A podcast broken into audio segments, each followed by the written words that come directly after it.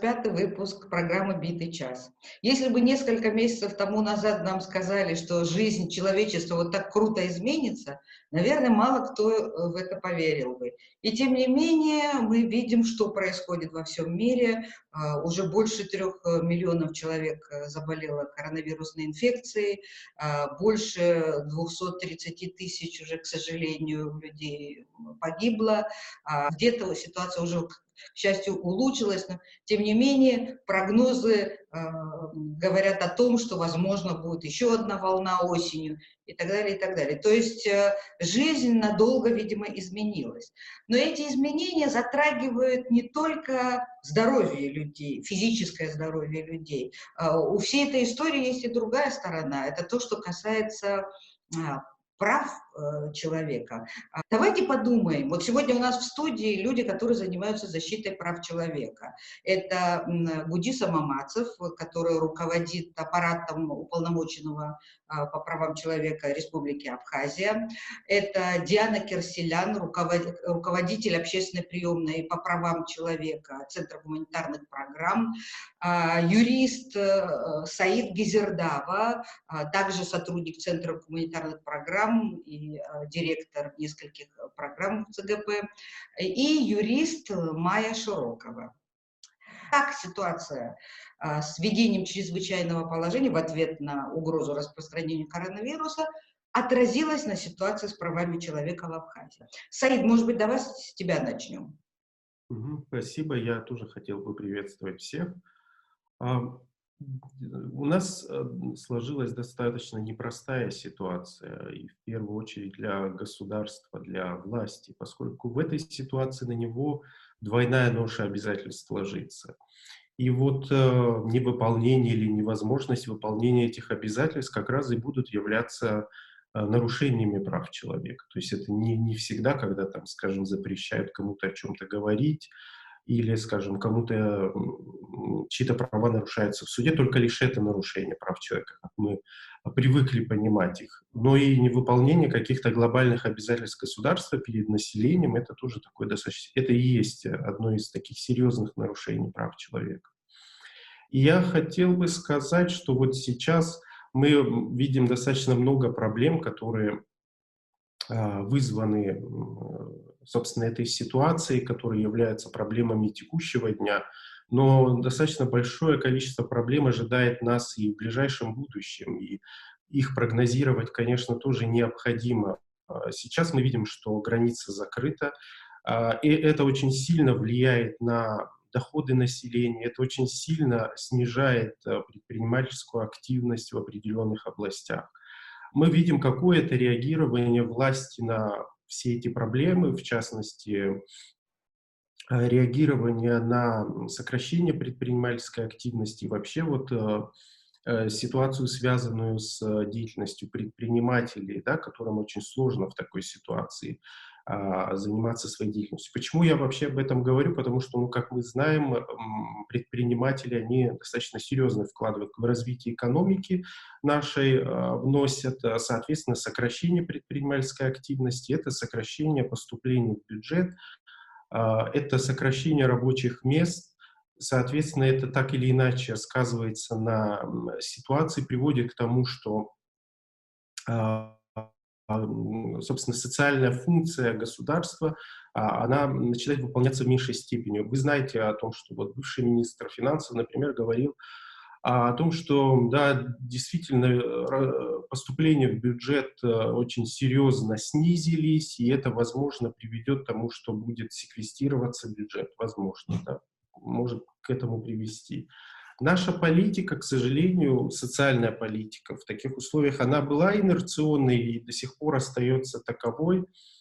И сейчас, когда сокращаются доходы населения, вот эти выплаты социальные, которые выплачиваются социально уязвимым людям, они, мы сами понимаем, что они совершенно не дотягивают до уровня прожиточного минимума, который и так у нас э, существенно занижен. Да? 7 тысяч в месяц Конечно, это не нереальный прожиточный минимум. А если будет э, происходить рост цен, то как э, в такой ситуации вот, э, социально уязвимые группы населения, они будут выживать и существовать? Особенно это касается, например, нетрудоспособного населения, там, пенсионеров. Особенно это касается тех пенсионеров, которые, скажем, не получают пенсии иностранных государств, а получают только вот наши вот местные выплаты опять же, очень много людей, они так или иначе были самозаняты, скажем так, они имели какие-то небольшие доходы в ситуации, когда когда ситуация была нормальная. Сейчас понятно, что эти доходы, они, скорее всего, прекратились. И вот, скажем, даже если взять э, семьи какие-то, да, которые, в принципе, не имеют э, э, права на какие-то социальные выплаты, но в связи с ситуацией их доходы существенно сократились или их сейчас нет, и как быть в этих семьях. Конечно, у нас а, такие семьи относятся к категории остро нуждающихся, и была соответствующая программа помощи остро нуждающимся, но Сейчас, наверное, количество таких остро нуждающихся, оно резко возросло. Наверное, можно все-таки сказать, что а, если раньше фокусе внимания людей, которые занимались правами человека, были вопросы, связанные с политическими правами, например, с вопросами гражданства, а, и либо с имущественными правами, я знаю это, допустим, из работы нашей приемной по правам человека, либо а, с нарушением прав человека, когда он имел дело с, имеет дело с а, органами, правоохранительными органами,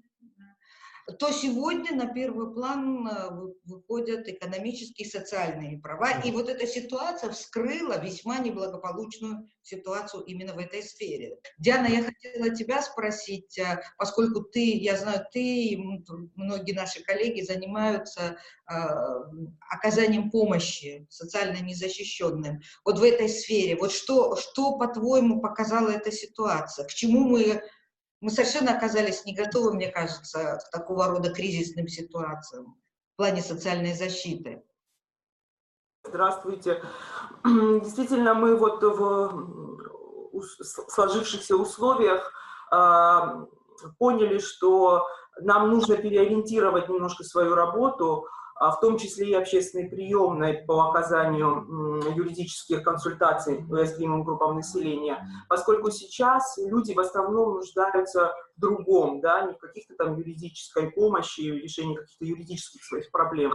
Эта ситуация а, обнажила то, что, а, несмотря на такую видимую вроде бы а, благосостоятельность нашего населения, да, потому что когда ты выходишь на набережную, ну, ты видишь а, красиво одетых а, людей, гуляющих по набережной, проводящих время в разных кафе и так далее.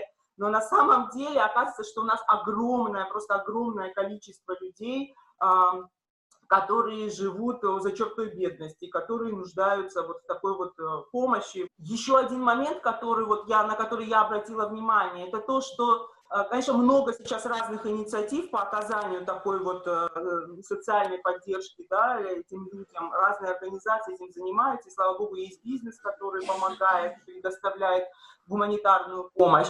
Но это в основном делается вот для граждан страны. Но у нас в стране, в нашем государстве проживают эм, люди с разным статусом. Есть граждане, есть люди, у которых вид на жительство, а есть мигранты, которые временно оказались на нашей территории, которые тоже нуждаются в помощи, поскольку э, все ограничения, которые возможно вводить да, в связи с чрезвычайным положением, они как бы должны отвечать определенным принципам. И эти принципы — это законность, необходимость, соразмерность и еще главное — не дискриминация по отношению ко всем людям, да, нужно одинаково относиться. И вот мне кажется, что мы должны обратить внимание на другие категории людей, которые находятся в нашей стране.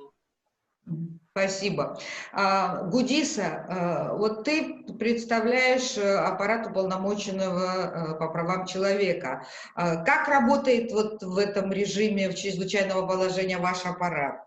Насколько он доступен? И с какими вопросами к вам обращаются сегодня люди? Здравствуйте. Хотел бы сказать, что действительно, как и вся страна, мы тоже в свое время ушли на карантин. который был объявлен, но при этом работа не прекращалась все это время. Были э, дистанционно на связи, и люди могли к нам обратиться как э, через почту, так и э, посредством телефонных звонков. У нас э, даже именно в этот период э, фактически круглосуточно был человек на связи, которому можно было позвонить, и огромное количество звонков было принято. Конечно же, мы сейчас живем в, иной действительности, в действительности чрезвычайного положения, и поэтому и сам вектор вопросов, да, который интересует, как вы до этого отметили, он сместился в сторону там, каких-то жизненных, э, жизненно необходимых да, э, благ, которых сейчас не хватает. И в этой связи хотелось бы отметить, что офис уполномоченного считает, что сегодня существуют наиболее уязвимые категории граждан, которые в сложившейся ситуации, они попали просто в безвыходное положение. Это в первую очередь люди, которые по возрасту э, э, относятся к уязвимым категориям и при этом находятся в закрытых учреждениях. Вот э, хотелось бы привести пример э, дома престарелых. Э, действительно, там находится около 50 человек, средний возраст которых там далеко за 70. И эти меры, которые принимаются, они носят половинчатый характер. Потому что вот если приводить тот же дом престарелых, там существует второй корпус здания который уже давно был построен, еще, по-моему, с 2014 года, но из-за того, что там не подключена вода и какие-то определенные финансовые вопросы, они незначительные. Буквально вода и свет, и он бы мог работать. В, в период карантина можно часть людей, которые находятся в этом а, помещении, а данное помещение, нынешнее помещение Дома престарелых, оно коридорного типа. То есть э, э, на этаже единый санузел, единые там, да, все места. И возможность и вероятность, не дай бог, в случае заражения, она высо, выс, очень высока, что распространится по всем гражданам. И эм, мы посещали буквально недавно, в четверг, дом престарелых, смотрели, есть у них и санитайзеры, есть и, а, и ведется обработка, но насколько Министерство здравоохранения вот, э, должно было пошагово инструктировать э, сотрудников, руководство, персонал таких заведений, э, вот это, мне кажется, этого нет. И даже не кажется, а этого нет действительно, потому что, как мы знаем из международной практики, в закрытых учреждениях подобного типа вирус могут принести только снаружи. При этом нет каких-то мер о том, что каждый сотрудник должен э,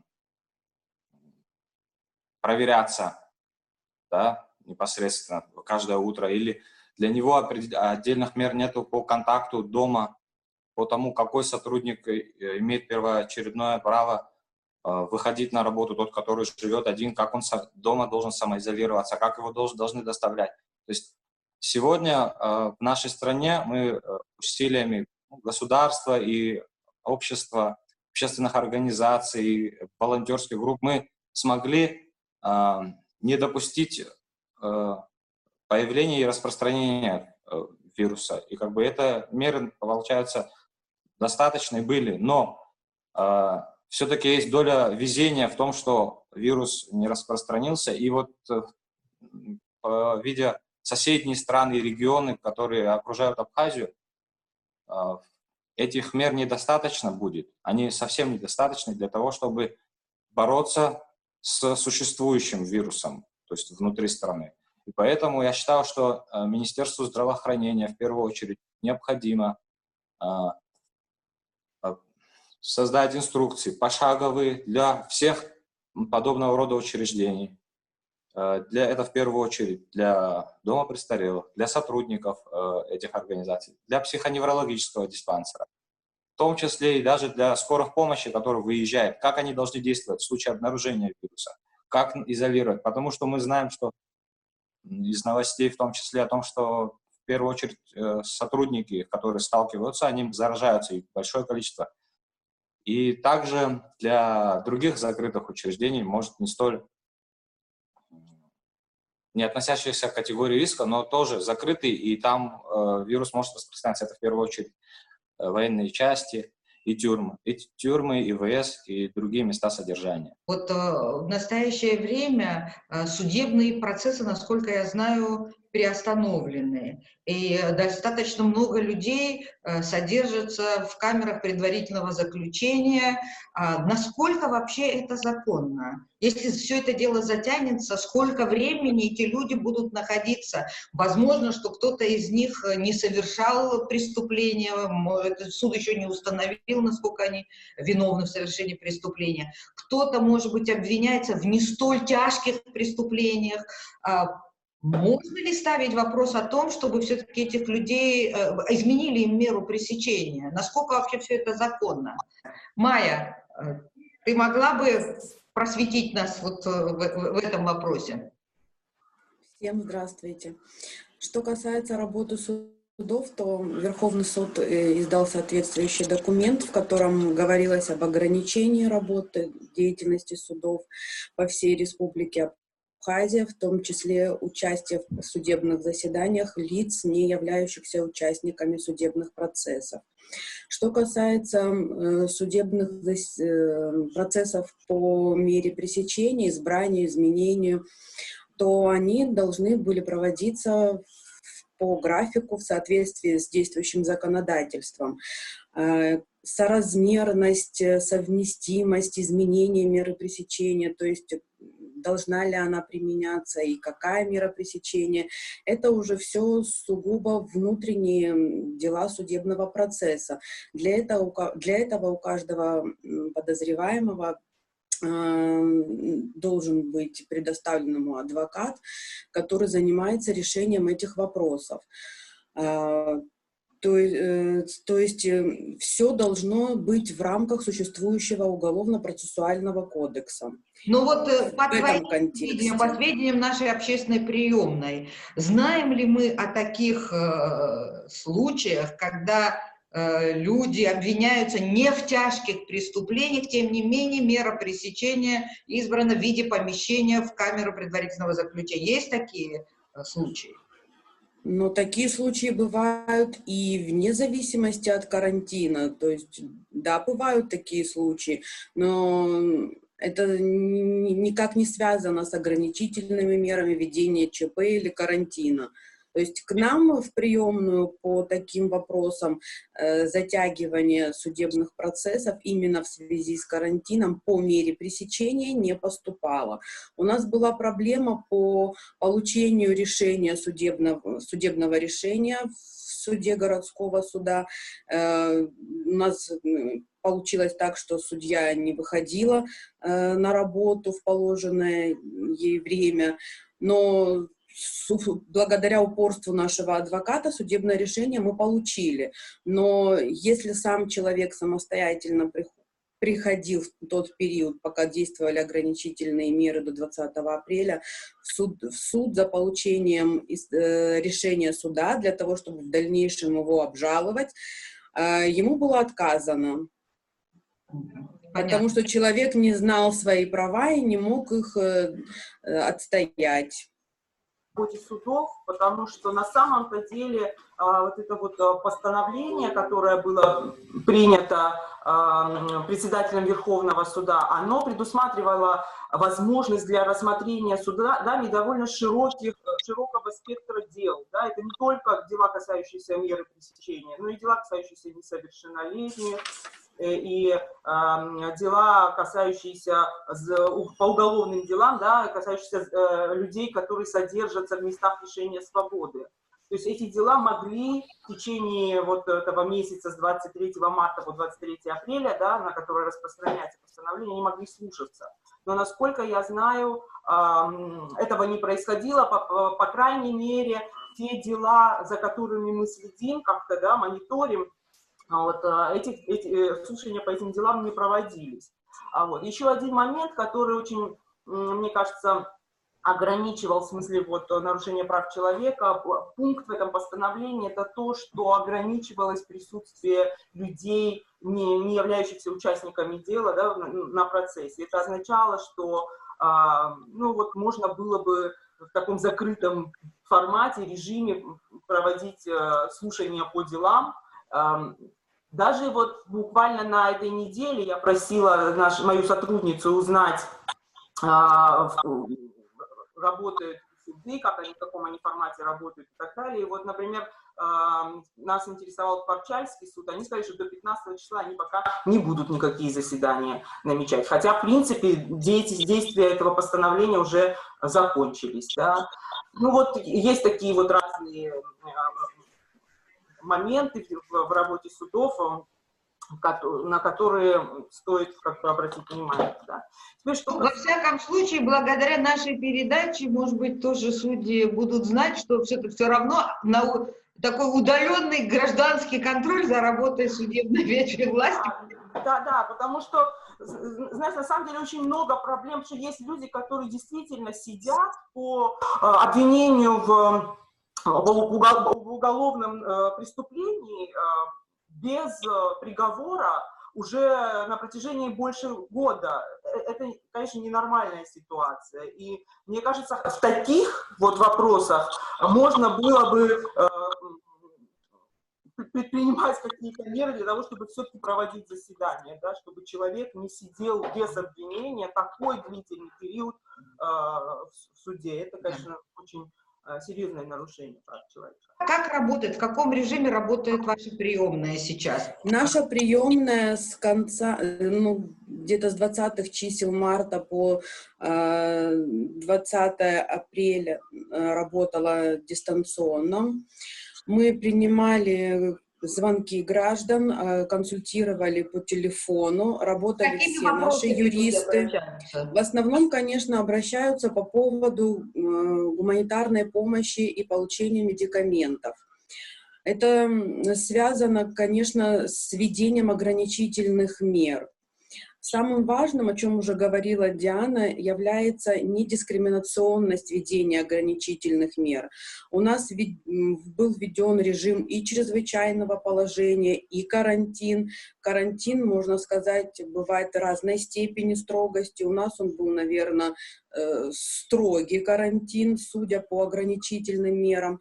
И в связи с этим очень многие люди лишились э, своего заработка и способа передвижения по, э, по городу, хотя бы в рамках, э, в границах города Сухум, не говоря уже по республике.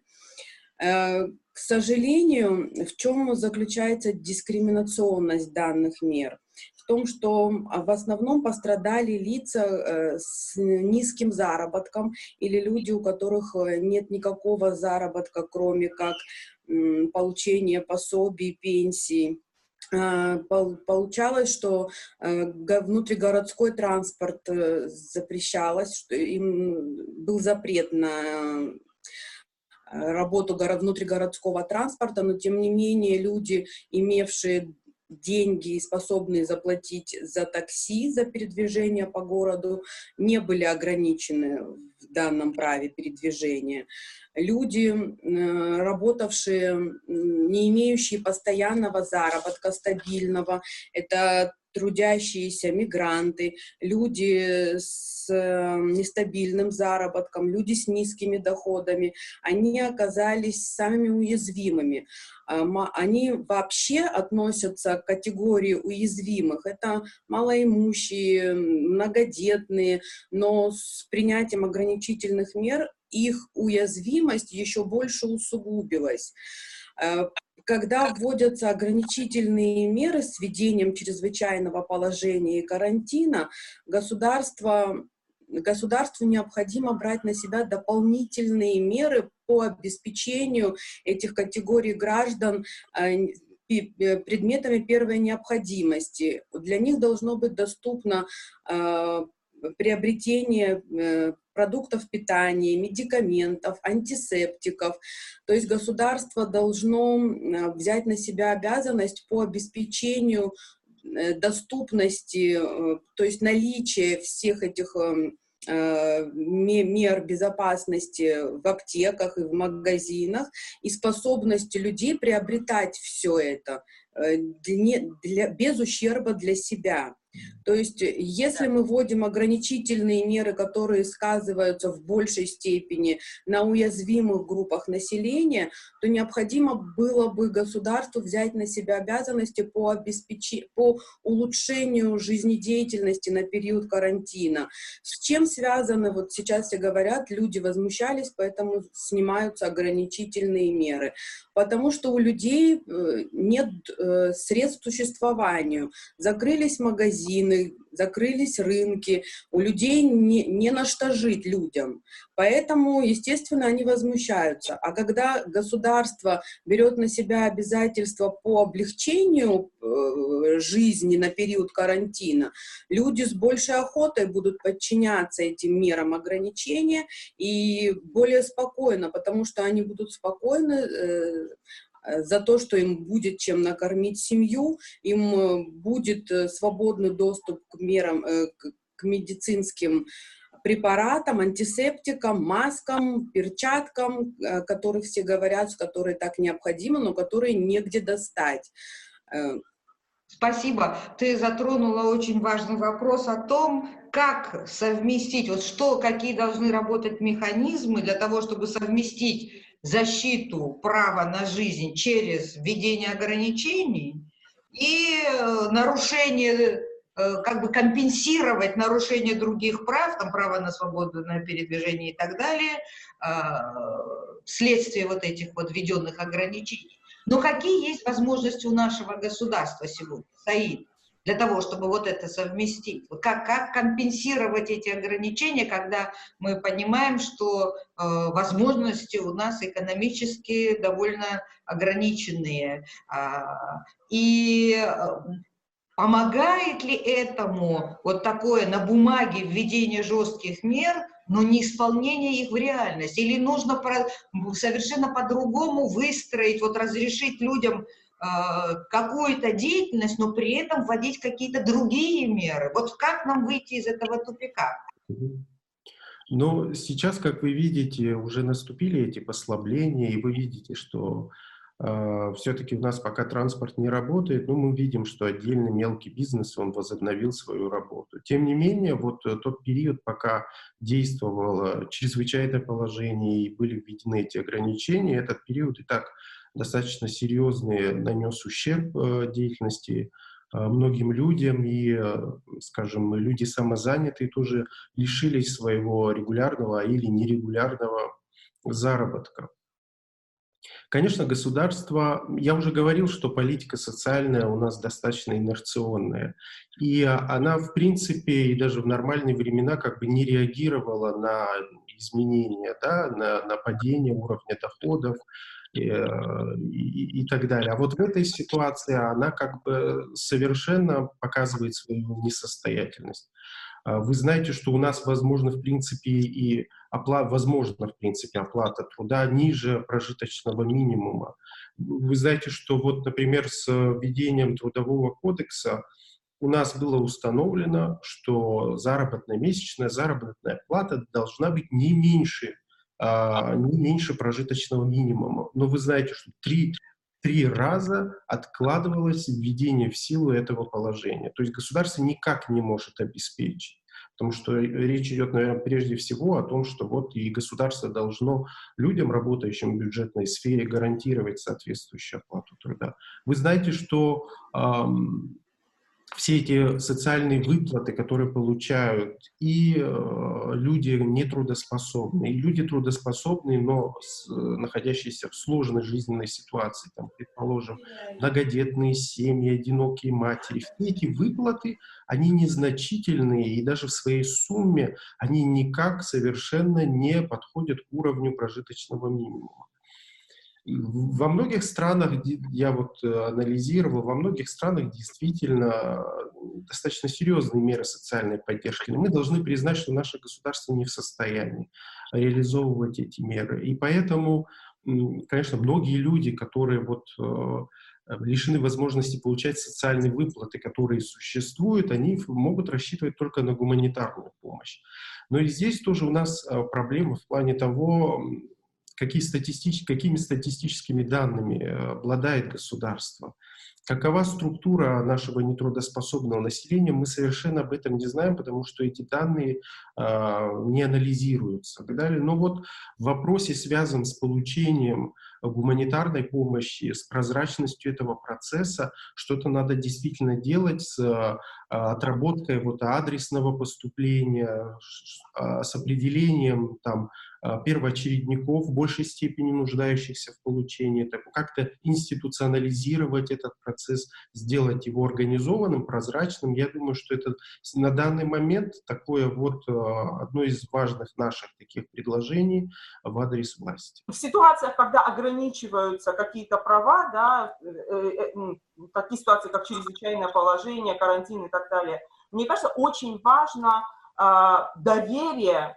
населения, между населением и правительством, да, государственными органами. А вот это, этого доверия можно достигнуть только тогда, когда есть полная прозрачность того, э, тех решений, которые принимаются, и той информации, которую государство должно делиться с населением. Э, вот если говорить о социальных мерах, например, поддержки, да, ну, понятно, что сейчас мы рассчитываем на э, поддержку бизнеса, каких-то международных организаций, запасы там местных, местных благотворительных организаций, но эти запасы, они тоже иссякают, бизнес тоже, он не может, все время бизнес тоже сейчас в, в таких эм, ограниченных э, рамках находится, и э, вряд ли он сможет долгое время э, вот эту нишу занимать. Поэтому у нас, например, есть фонд президента резервный, резервный фонд кабинета министров, и было бы интересно населению знать, а вообще в каком состоянии находятся эти фонды, почему нельзя рассчитывать на то, что эти фонды можно использовать сейчас на поддержку разных категорий, э, да, уязвимых категорий населения. Это и люди, которые за чертой бедности находятся, и, и на те же меры по поддержке малого и среднего бизнеса. Потому что те меры, которые сегодня предоставляет государство, они, к сожалению, по словам самих же бизнесменов, никак не отражаются, не помогают им в работе.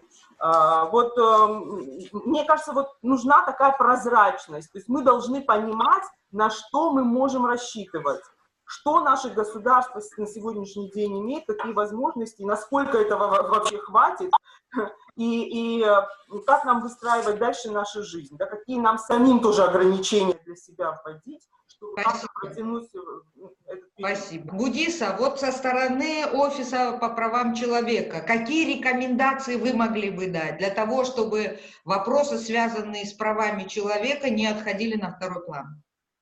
Ну, вот э, даже касаясь того вопроса, который вы до этого задавали, о том, с какими проблемами сталкиваются в, в плане отправления правосудия. Э, у нас к нам обращаются люди и с данной проблемой о том, что действительно затягивается, и люди ожидают э, приговора, и при этом не являясь да, до приговора виновными, вынуждены сидеть э, в местах за, за, за содержание под стражей. И в связи с этим какие-то рекомендации, в том числе и по международному опыту существующие, можно дать о том, чтобы переводить э, судебные заседания, может быть, даже в онлайн-режим.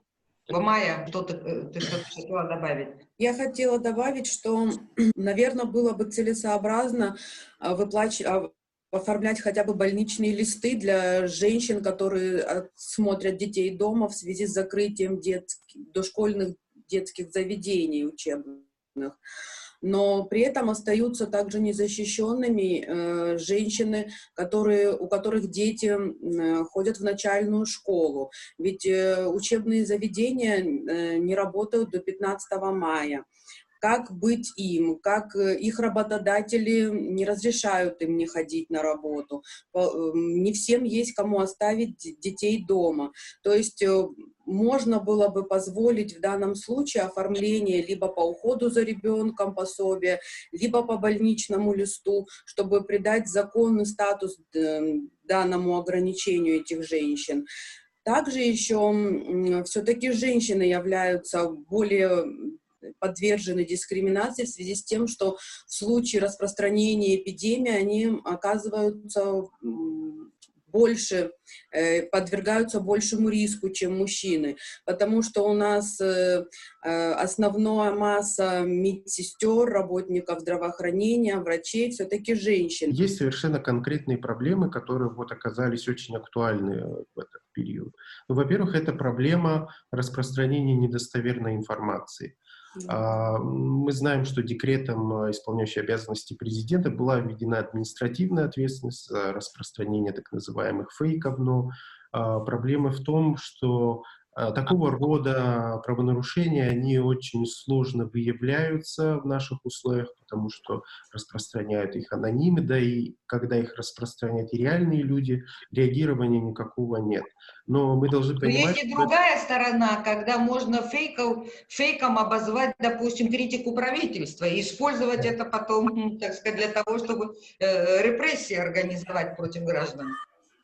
Возможно, но здесь, безусловно, тем мерам, которые были введены декретом президента, им очень сильно не хватает конкретности. И они, конечно, а, конечно, в этом смысле они палка о двух концах, это совершенно очевидно. Но, с другой стороны, мы видим, как а, скажем, таким образом формируется мнение общества относительно самой ситуации, да, когда, например... Отрицание наличия вируса. Например. Наличия, когда эта информация может навредить здоровью.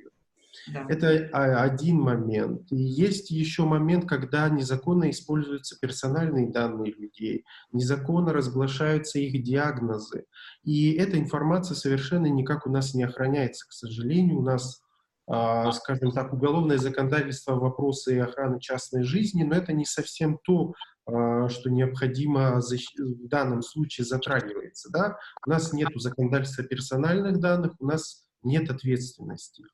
И еще одна проблема, которая тоже достаточно серьезная, глобальная, это доступ к образованию. То есть в этих условиях, когда закрыты школы, когда закрыты средние и высшие учебные заведения, фактически под угрозой находится право на образование. Об этом сейчас э, громко говорит ЮНЕСКО. И вы понимаете сами, что технологически мы никак не готовы к этой ситуации. Во-первых, не готовы к этой ситуации государства, чтобы наладить дистанционное обучение. С другой стороны, конечно, доступ э, учащихся тоже к так, соответствующей технике тоже ограничен.